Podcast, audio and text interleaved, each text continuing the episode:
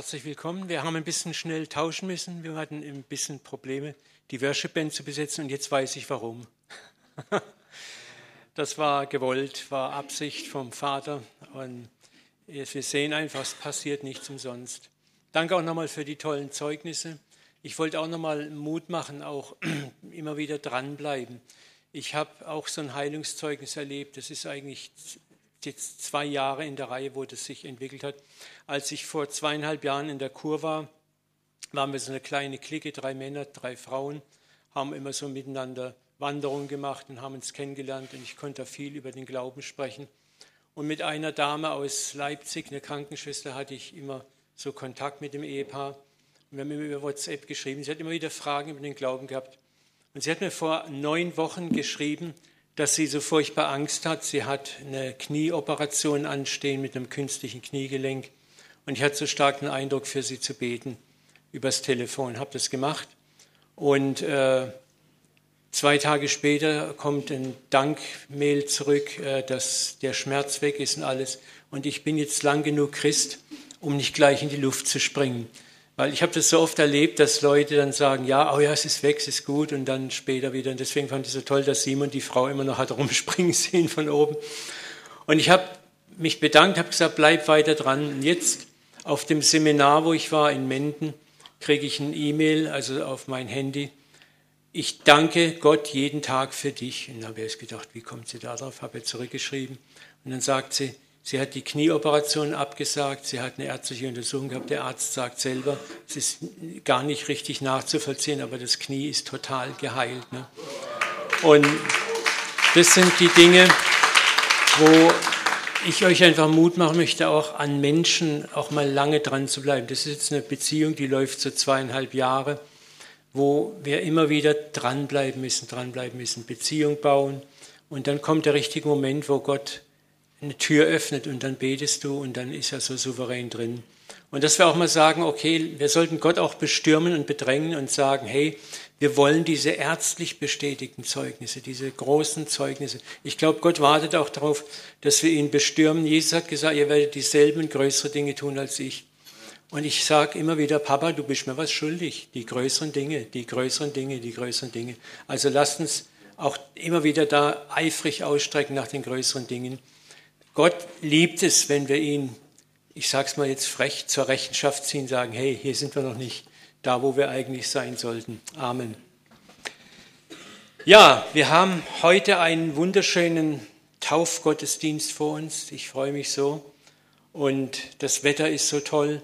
Es ist zwar ein bisschen kühl, aber das finde ich umso mutiger. Taufen heißt sterben. Ne? Und ich habe gedacht, das ist ein guter Anlass, uns auch als Christen immer wieder mal zu fragen, warum tun wir, was wir tun? Es ist immer wieder gut, mal von Zeit zu Zeit uns zu hinterfragen, warum tun wir, was wir tun? Warum worshipen wir? Warum beten wir? Warum geben wir Zeugnis? Warum machen wir dies oder das? Und besonders Rituale sollten wir immer wieder hinterfragen. Sinnlehre Religiosität entsteht, wenn wir aufhören zu hinterfragen, was wir an Ritualen tun, ja, wenn wir die Rituale nicht mehr hinterfragen, wir tun es einfach, ist ja schon immer getan worden. Oder auch wenn wir Dogmen und Theologien einfach unhinterfragt glauben. Ja, das hat man schon immer geglaubt. Das ist die Wahrheit. Weil es Herrscher vor uns auch getan haben. Hätte Luther oder andere Reformatoren oder ja, reformatorische Kräfte so gehandelt, hätten wir nie Reformationen des Glaubens erlebt. Also hört nie auf, auch euren Glauben positiv, ich sage bewusst positiv zu hinterfragen, das, was ihr tut, positiv zu hinterfragen. Warum tue ich, was ich tue? Was bedeutet es eigentlich?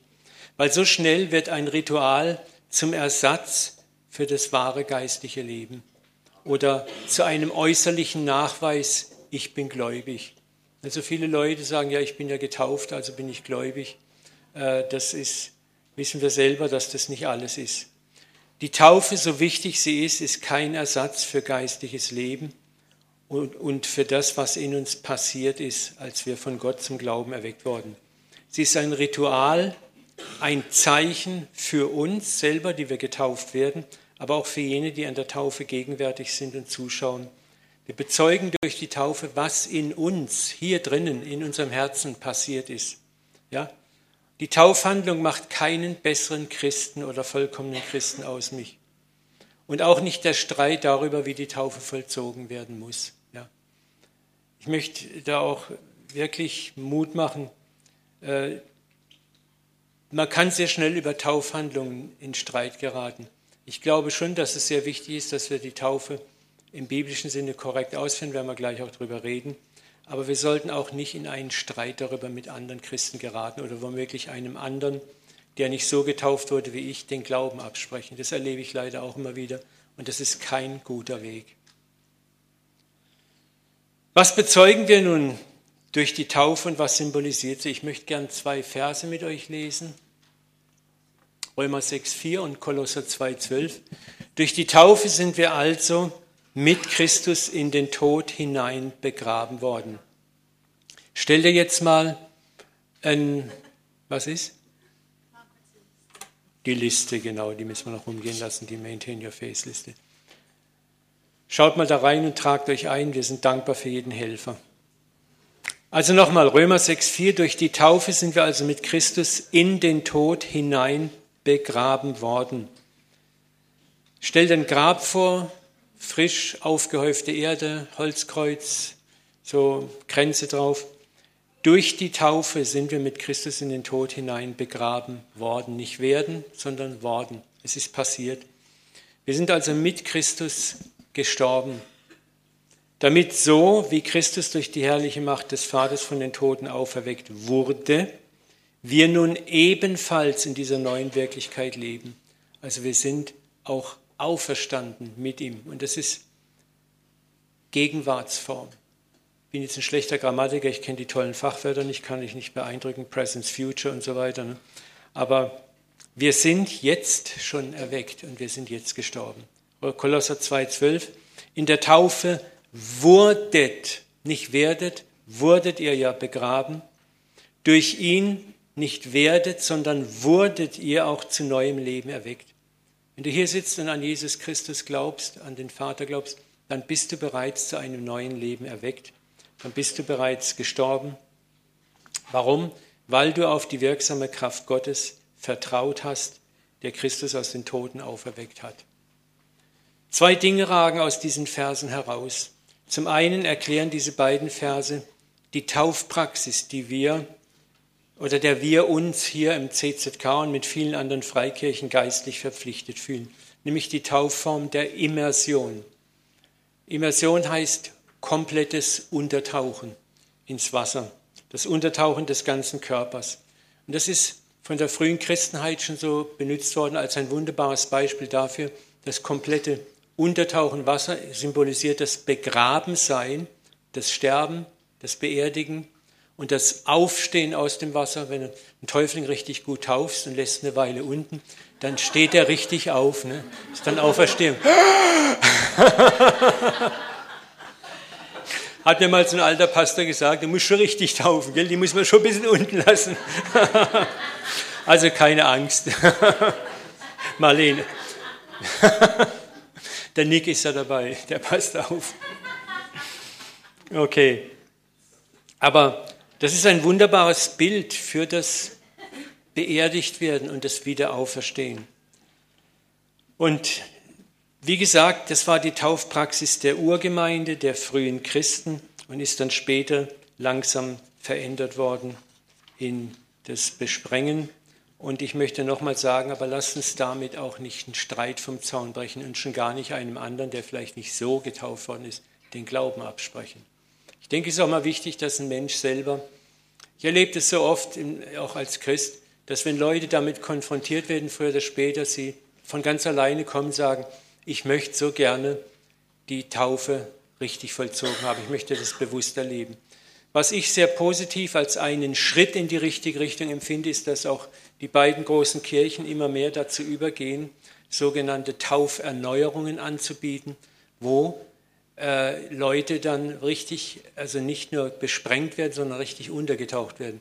Es gibt zwei evangelische Kirchen in Rüppur, die taufen an der Alp zweimal im Jahr, bieten die solche Tauferneuerung in der Alp an. Und ich finde es ganz toll, Das sind Schritte in die richtige Richtung und Gott wirkt natürlich da auch weiter.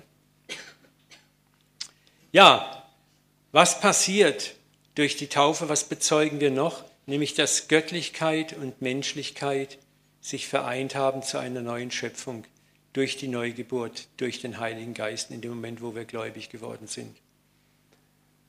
Schauen wir mal da Kolosse an. 1, 26 bis 27. Christus in uns, die Hoffnung der Herrlichkeit. Das Geheimnis, das vor Zeitaltern und Geschlechtern verborgen war. Und hier haben wir immer wieder diesen Hinweis. Die Erlösung ist nicht ein Notfallplan, der entstand in einer Krisensitzung, nachdem Adam und Eva in Schuld gefallen sind. Der Erlösungsplan war ein Plan, der von aller Ewigkeit vor Grundlegung der Welt, bevor Menschen geschaffen wurden, bereits existierte. Gott wusste, was passieren würde. Gott war in keiner Weise, in keinem Moment überrascht. Und so ist Gott auch von deinem Leben, auch deinem persönlichen eigenen Leben, niemals überrascht, was du dir für Klöpse leistest. Er hat schon längst Vorsorge getroffen. Darum gilt, der das gute Werk in dir angefangen hat, der wird es auch über tausend Umwege mit dir vollenden. Nun aber seinen Erwählten geoffenbart worden ist, denen Gott kundtun wollte, welches der Reichtum der Herrlichkeit dieses Geheimnis unter den Völkern sei. Also Paulus, dem würde ich gern Rhetorikunterricht verteilen. In Schachtelsätzen redet er die. Das muss man ganz genau lesen. Also was er eigentlich sagen wollte, ist, da ist ein Geheimnis gewesen, ein Geheimnis um Herrlichkeit. Und dieses Geheimnis ist jetzt kundgetan worden, nämlich dass Christus in euch wohnt, die Hoffnung der Herrlichkeit. Das Geheimnis, das da von Anbeginn verborgen war, ist nichts weniger, als dass Gott selber in euch Wohnung nehmen möchte und ihr in ihm. Und in Jesus Christus als den Erstgeborenen hat Gott das vollzogen, was mit uns allen geschehen wird. Christus war der Erste, in dem Gott, der erste Mensch, der Erstgeborene, der Erstgeborene, der Menschensohn, in dem Gott Wohnung genommen hat. Die ganze Fülle der Gottheit war in Christus leibhaftig. Und ich möchte es gleich nochmal vorausschicken, immer wieder, und das ist auch durch die Taufe wird es klar gemacht. Dieser selbe Vorgang findet in jedem von euch statt, der von neuem geboren ist. Die ganze Fülle der Gottheit lebt in dir leibhaftig, wie sie auch in Christus gelebt hat und lebt. Das werden wir auch nochmal gleich genauer betrachten. Was wir hier sehen und hören, hat die alte Christenheit sehr, sehr gut und sehr tief verstanden. Ich habe das schon mal darüber gesprochen. Man nannte das Theosis, die Vergöttlichung des Menschen. Athanasius von Alexandria, der große Kirchenvater, bemerkte dazu, der Sohn Gottes wurde Mensch, damit wir göttlich würden. Gemeint war nicht, dass wir den Platz des Vaters einnehmen, aber, wie wir es heute Morgen gesungen gehört haben, zu seiner Familie gehören. Du bist Mitglied der göttlichen Familie. Das musst du dir immer wieder neu vor Augen führen. Wenn ein König dich adoptieren würde, der König von England in aller Form mit, mit allen Urkundenkram, dann bist du königlichen Geschlechtes. Dann bist du königlichen Geschlechtes. Und du bist noch viel mehr als adoptiert. Du bist von neuem geschöpft worden. Und zwar zunächst mal dein Geist, dein Körper ist noch der alte, aber der wird auch erneuert werden. Aber dein Geist, dein innerer Mensch ist bereits königlich, göttlich, neu geworden. Jesus hat das verstanden und er hat darüber gesprochen und er zog sich den Zorn seiner Zeitgenossen dazu. Und das ist immer das, wenn wir uns nicht weiterentwickeln, auch geistig weiterentwickeln, bleiben wir immer im Gestrigen stehen und verfolgen auch heute noch Menschen, die Neues entdecken als Irrlehrer und Heretiker und sonst was. Johannes 10, 33, 35.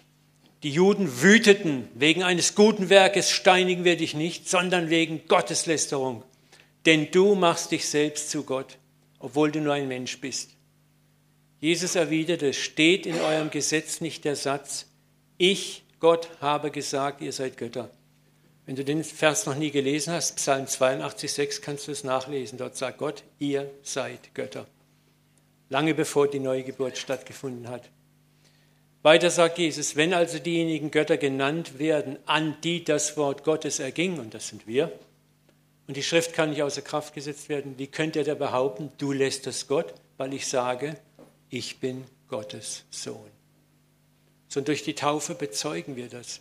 Ich bin Gottes Sohn, ich bin Gottes Tochter geworden. Ich bin auferstanden zu einer neuen Identität.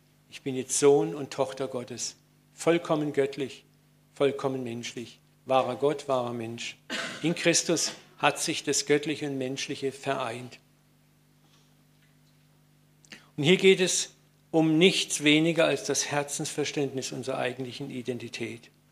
Ein Plan, der wie gesagt schon vor unserer Schöpfung existierte, dass Gott uns als Kinder, Söhne und Töchter wollte und nicht nur eine neue Spezies in seinem intergalaktischen Zoo.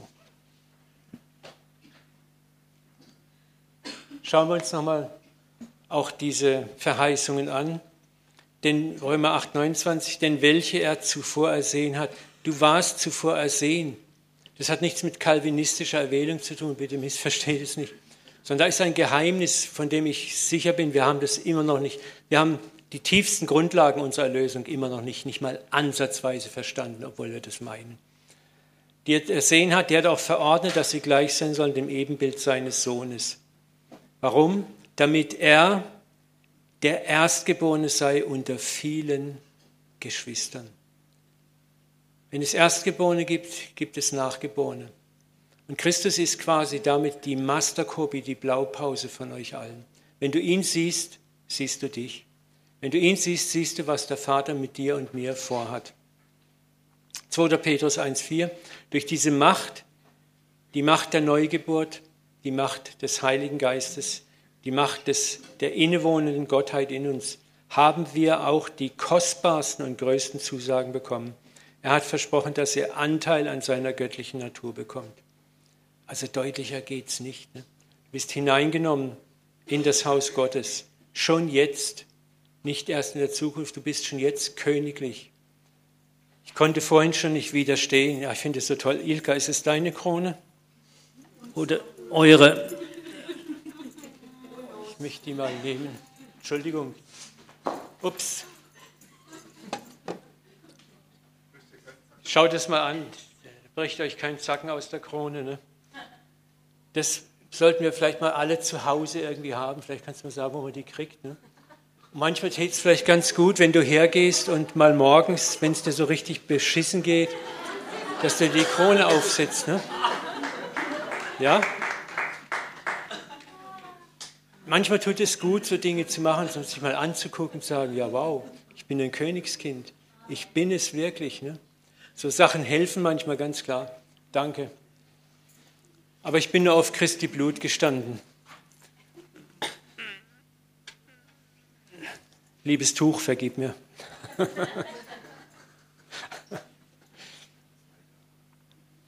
Adams Griff nach dem Baum des Lebens, wo Gott sagt, isst nicht davon. Und was hat die Schlange gesagt?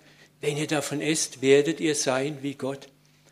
Das war etwas, wäre Adam ein bisschen clever gewesen, hätte ich gesagt, hey, Idiot. Das ist uns ja schon längst versprochen worden. Das müssen wir uns nicht klauen. Aber Adams Griff nach der Frucht war gewissermaßen prophetisch, denn er wusste unbewusst, dass dies seine Bestimmung war, zu sein wie Gott. Nur was seine Sünde, Hamatanos, Zielverfehlung war, war, dass er die Abkürzung nehmen wollte. Die Abkürzung über den Baum. Wenn du davon isst, dann wirst du gleich wie Gott. Und das ist das, was wir oft immer bis heute noch erleben. Wir suchen nach Abkürzungen wie wir schneller zum Ziel kommen in allen möglichen Bereichen. Und da versündigen wir uns oft. Auch geistlich gibt es so viele How-to-Do-Bücher in sechs Schritten zum vollmächtigen Christentum, in sieben Schritten zum acht, ach so vollmächtigen Beter. So befolge die die Regeln und dann kürzt du alles ab und bist da. Freunde, in diese Gotteskindschaft hineinzuwachsen, deswegen leben du und ich in diesem Körper, in dem gefallenen Körper, hat ganz viel mit Prozess zu tun, mit Wachsen zu tun. Und das wollte Gott auch dem Adam, hey, du musst da reinwachsen. Wisst ihr, von der Frucht zu essen oder schnell zum Erfolg zu kommen, ist, warte mal, ich gucke mal, ob ich das hier habe. Ja, da unten. Position ohne Charakterbildung. Wenn du nach etwas strebst, auch nach einem geistlichen Amt oder nach einer Position im Geschäft oder irgendwo, dann denk immer dran, Gott ist derjenige, der dich befördert. Manchmal streben wir nach Positionen, Gott sagt, ich will aber, dass dein Charakter mitwächst. Und man kann nach Positionen streben, ohne dass der Charakter gewachsen ist. Und dann ist das in vain. Dann hast du dein Rangabzeichen, aber jeder spürt, dass du das nicht wirklich bist. Aber wenn du deine Spuren durchlaufen hast, deine Wege gegangen bist, durch Zerbruch gegangen bist, dann stimmt Position und Charakter überein und da vor dir steht jemand, wo du merkst, wow. Das wollte Gott. Viele Christen wollen die Löwennatur ohne das Lammesherz. Ich bin Halleluja, ba, ba, ba. So dieses Rumgeschrei und Gebrüll und Getobe, dieses arrogante Auftreten, das ist Löwennatur ohne Lammesherz. Jesus war der Löwe von Juda, aber war auch das Lamm Gottes. Und er hat mehr von seiner Demut gesprochen, uns mehr seine Demut gezeigt, als die Löwennatur rausgehängt. Die Abkürzung zu nehmen heißt Stärke und Macht ohne Zerbruch und Ohnmacht zu erleben. Das war auch das, was Adam und Eva machen wollten was wir, wo, das sind die Versuchungen, Leute, mit denen haben wir täglich auch als Christen immer noch zu tun. Salbung, ich möchte Salbung ohne Demut. Es gibt so viele gesalbte Diener Gottes ohne Demut. Das ist traurig. Oder Bibelwissen ohne gelebte Weisheit und Erbarmen. Ich eigne mir jede Menge biblisches Wissen an, aber ich habe kein Erbarmen und keine Weisheit, es umzusetzen. Ich werde zu einem hartherzigen, gesetzlichen Menschen. Und Gottes Ziel in diesem oft so verkrachten unserem Leben ist Training for Reigning. Gott trainiert uns, damit wir zum Regieren befähigt werden. Darum lebst du in diesem gefallenen Leben auch als Christ. Darum erlebst du Zerbrochenheit auch als Christ. Weil es dich demütig macht. Weil die Wüste der Lebensschule, durch die Jesus auch durchlief und dir durchlitt, etwas in dir verändert, nämlich dein Stolz zerbricht, dein Hochmut zerbricht, deine Arroganz zerbricht und du wirst zu einem demütigen Menschen.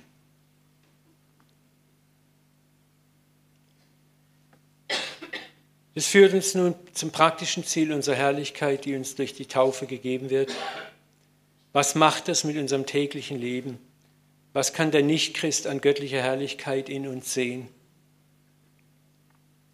Schauen wir mal noch kurz auf was weiteres, habe ich auch schon mal gezeigt. Ne? Christus, du bist ein Christ, Christus. Christus ist nicht der Nachname von Jesus. Viele meinen immer, das ist am Himmelstürchen Namensschild, hier wohnt Jesus Christus. Ne? Nachname Christus. Christus ist nichts weiter als die Bezeichnung des Wesens von Jesus. Er war der Gesalbte, der Christus war der Gesalbte, der Geistgesalbte, der durch die neue Geburt mit Gott gefüllt und gesalbt war. Die Salbung im Öl im Alten Testament war ein Bild der Erfüllung, der völligen Innewohnung der Fülle und des Geistes Gottes. Und wir werden lernen, dass wenn Paulus vom Christus redet, redet er eigentlich, meint er, hat er gar nicht so sehr Jesus im Sinn, sondern er meint diesen ganzen Organismus, den wir alle sind. Wir alle sind Christus, die Gesalbten. Wir sind der Leib Christi. Wenn wir Leib Christi sind, sind wir mit ihm verbunden. Völlig eins, ja. Und das ist das, was dieser Vers sagt nochmal. Denn welcher er zuvor ersehen hat, der hat auch verordnet, dass sie gleich sein sollen dem Ebenbild seines Sohnes, damit er der Erstgeborene sei unter vielen Brüdern. Uns fehlt oft ein bisschen, manchmal haben wir, unsere Geschwisterbeziehungen sind in der Regel oft nicht die schönsten, die wir haben oder die intensivsten. Ne? Aber mit Jesus und im Himmel ist das ganz anders, da sind wir miteinander verbunden, wir sollten es auch schon hier sein. Leidet ein Glied, leiden alle, freut sich ein Glied, freuen sich alle. Wir sind eins miteinander verbunden.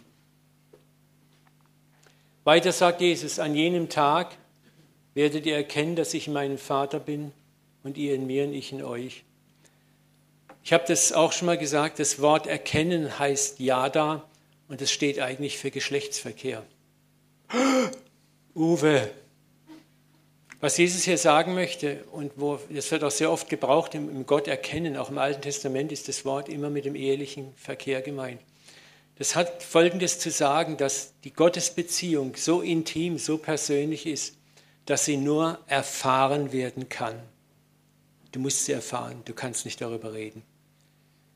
Es wäre dasselbe, wenn, wenn du einem Dritten erzählen solltest, wie das Erlebnis der Vereinigung zwischen Mann und Frau ist dann wirst du sagen, ich kann dir das technisch erklären. aber du kannst es nur erfahren.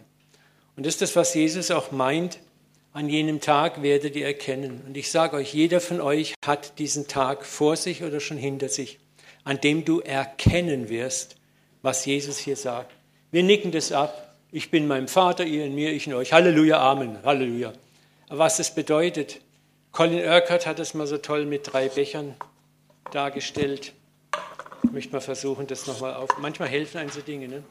Da ist, wo Jesus sagt, an jedem Tag werdet ihr erkennen, dass ich, Jesus, in meinem Vater bin. Er ist im Vater, Jesus. Ja. Und weiter. Und ihr in mir und ich. Jetzt müsst ihr wieder rausspringen, der Herr Jesus. Jetzt müssen wir, sind wir nämlich im Vater und er ist in uns. So, wo sind wir jetzt? In diesen drei Bechern in der Mitte. Wir sind mittendrin. Wir sind das Sandwich. Ist es nicht toll? Du sitzt genau zwischen Vater und Sohn. Und das Ganze, was dich umgibt es möglich macht, ist der Heilige Geist. Es geht darum, nochmal um nichts weniger als zu begreifen, in unserem innersten Wesen sind wir göttlich. Und diese Identität in unserem Herzen zu erkennen. Und das zu erkennen, an jenem Tag werdet ihr erkennen, hat ganz viel mit Prozess zu tun, mit Zerbruch zu tun, das Durchleben eigener Grenzen erfahren, das Durchleben moralischer eigener Zerbrüche erfahren und auch immer wieder Gnade zu erfahren. Wenn du das wieder und wieder erfährst, wächst daraus Demut in deinem Leben, Sanftmut. Und das ermöglicht, Demut und Sanftmut ermöglichen uns unsere göttliche Identität, diese Krone zu tragen, ohne arroganten Stolz und Hochmut, sondern in einer demütigen Art, wie es Christus uns eigentlich vorgelebt hat. Ich möchte einen Satz, der mich immer sehr berührt, von Bart Smokler, das war ein Theologe, ein holländischer. Das Gute wird nicht die Welt regieren, wenn es das Böse besiegt hat sondern wenn unsere Liebe zum Guten sich nicht mehr als stolzer Triumph über das Böse verwirklichen möchte. Der Friede, sollte er kommen, wird nicht von Menschen geschaffen, die Heilige aus sich gemacht haben, sondern von Menschen, die demütig ihre moralische Zerbrochenheit angenommen haben. Psalm 34, 18, der Herr ist nahe denen, die zerbrochenen Herzen sind und hilft denen, die ein zerschlagenes Gemüt haben. Das ist das, wo wir zuerst mal hinkommen müssen wo wir zerbrochenen Herzens, zerschlagen gemüt sind über unseren Zustand, wo wir Gnade erfahren haben, diese Gnade annehmen, wo wir annehmen, dass wir adoptiert sind, dass wir Kinder Gottes sind, wo wir dann in unsere Identität reinkommen, aber ohne Hochmut, ohne Arroganz, ohne diese christliche Arroganz, die man leider auch oft antrifft. Kommen wir nun zu, hin zu dieser Nähe, die die Bibel als in Christus bezeichnet diese Position, die Gott schon immer, immer für dich und mich vorgesehen hat. Die Formulierung in Christus wird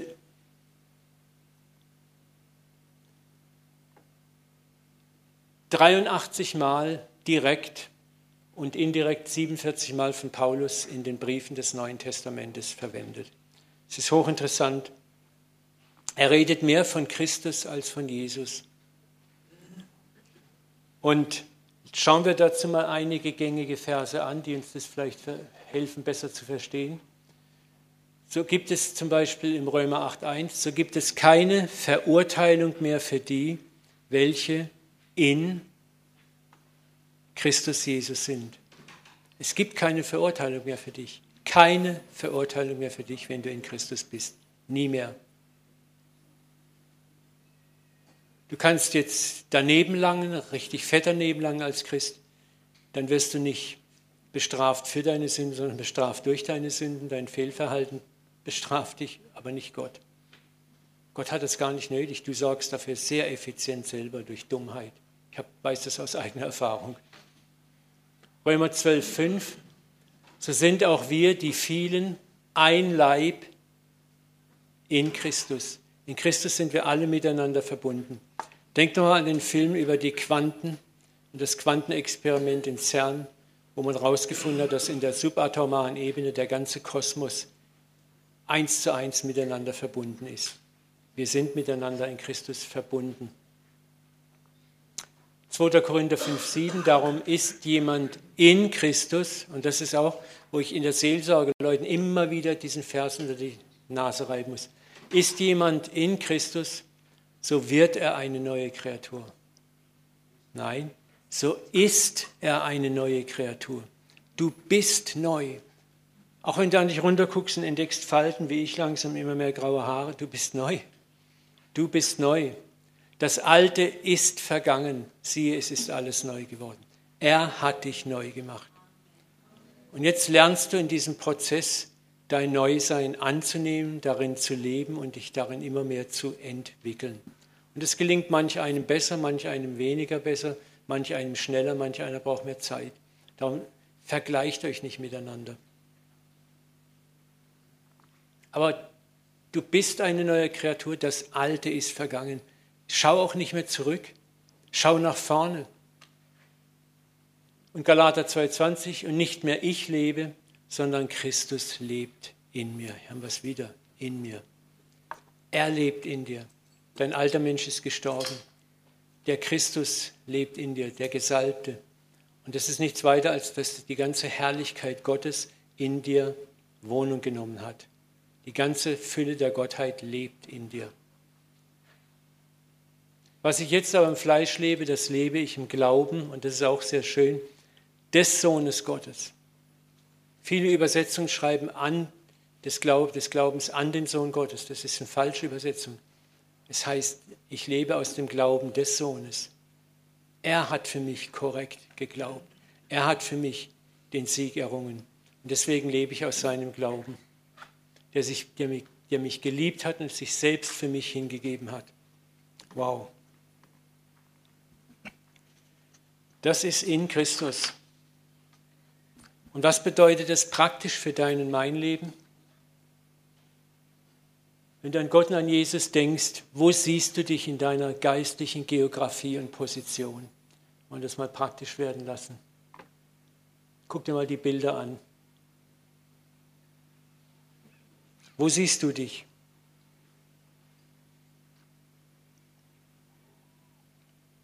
Da haben wir ein Bild der Thron in den himmlischen Sphären von Engeln umwacht, eine Riesentreppe und da unten sitze ich und knie ich als zerbrochener armer Sünder. Und Jesus steht da oben irgendwo in diesem übernatürlichen Licht vor dem Thron. Und das zweite Bild zeigt mich in den himmlischen Örtern, neben Christus sitzend. Wir lachen miteinander, wir freuen uns aneinander. Was ist deine Position? Was heißt es, in Christus zu sein? Wir müssen lernen, dass wir hier sind. Hier. Und nicht mehr vor dem Thron. Wir leben hinter dem Kreuz und nicht mehr vor dem Kreuz. Das Kreuz hat sein Werk an uns getan. Wir sind gestorben. Wir sind auferstanden. Der Vorhang ist zerrissen. Der Weg zum Vater ist frei. Wir sitzen mit Christus auf dem Thron. Wenn du es nicht glaubst, Kolosser 1,13, der Vater, welcher uns errettet hat von der Herrschaft der Finsternis, die in uns war, hat uns versetzt in das Reich seines lieben Sohnes. Du bist jetzt schon versetzt in das Reich des lieben Sohnes. Epheser 2, 5, 6, auch uns, die wir geistig tot waren, hat durch die Verfehlung, hat er samt Christus lebendig gemacht, hat uns mit auferweckt und mitsitzen lassen in den himmlischen Örtern in Christus Jesus. In Christus sitzt du schon jetzt hier auf dem Thron des Vaters. Und das ist das, was so schwer zu begreifen ist. Wir präferieren immer noch die Position vor dem Thron. Peitsch, peitsch, ich armer Sünder, anstatt auf dem Thron. Wenn du in dieser Identität mehr und mehr lebst, wirst du anders leben, du wirst anders aufstehen, du wirst anders agieren, du wirst dich auch ganz anders präsentieren. Und was das Schönste ist, der Teufel wird nicht mehr dieses übermächtige Monster, sei es ein kleiner Rohrspatz, der da unten rum chillt und du lachst nur noch über ihn. Weil du auf dem Thron sitzt und weißt, was es bedeutet.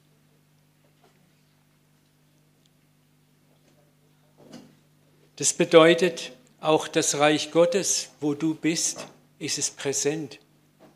Der Satz, ich habe es schon ein paar Mal gesagt, wer mich sieht, sieht den Vater, den hat Jesus nicht nur für sich reserviert, sondern als der Nachgeborene, ein Bruder, eine Schwester von Jesus ist auch dein Satz. Du sollst damit rechnen, wer dich sieht, sieht den Vater. Wer dich sieht, sieht den Vater. Ich erlebe das immer wieder, die Menschen mich ansprechen und etwas in mir sehen, wo ich mich selber frage, das kann doch wohl gar nicht sein. Ich war jetzt gerade in Menden, habe dort eine größere Seminarveranstaltung hinter mich gebracht. Da haben mich so viele Leute angesprochen, was für eine Ausstrahlung ich hätte. Und ich muss einfach sagen, das ist mir mehr als peinlich, weil ich empfinde mich überhaupt nicht so. Im Gegenteil, ich empfinde, dass ich momentan an ganz vielen Baustellen dran bin. Aber dann kommt immer wieder Gott und sagt, Uwe, das hat nichts mit dir zu tun, sondern ich bin es, den die Leute sehen. Und das ist, ich kann es nochmal sagen, wenn ein Gefäß zerbrochen ist, wenn dein Inneres zerbrochen ist, dann kann durch die Zerbruchstellen Gott rausfließen. Wenn du aber darauf achtest, ganz zu sein, sündlos zu sein, was du nie werden kannst, sondern aber selbstgerecht, dann sehen die Menschen immer nur dich und sehen deine Herrlichkeit. Und die ist sehr begrenzt. Und da passiert es oft, dass Menschen von dir enttäuscht sind. Aber wenn, wenn du zerbrochen bist, dir deiner Schwachheit selber bewusst bist, dann sehen Menschen durch den Zerbruch Christus und den Vater. Und dann kann das passieren, was Jesus gesagt hat. Ströme lebendigen Wassers fließen aus eurer Herzensmitte zu den Menschen. Und das ist so schwer zu verstehen.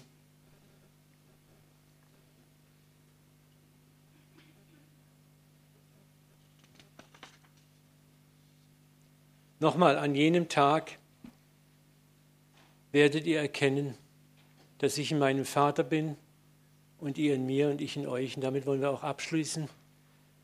Ich habe hier nochmal diese Ikone von Rublikow aufgezeichnet. Ich habe sie gesucht, ich wollte es nochmal hier aufstellen. Irgendwo ist das Bild verschwunden. Wenn irgendjemand weiß, wo das Bild ist oder es vor lauter Begeisterung mit nach Hause genommen hat, ich hätte es gern nochmal.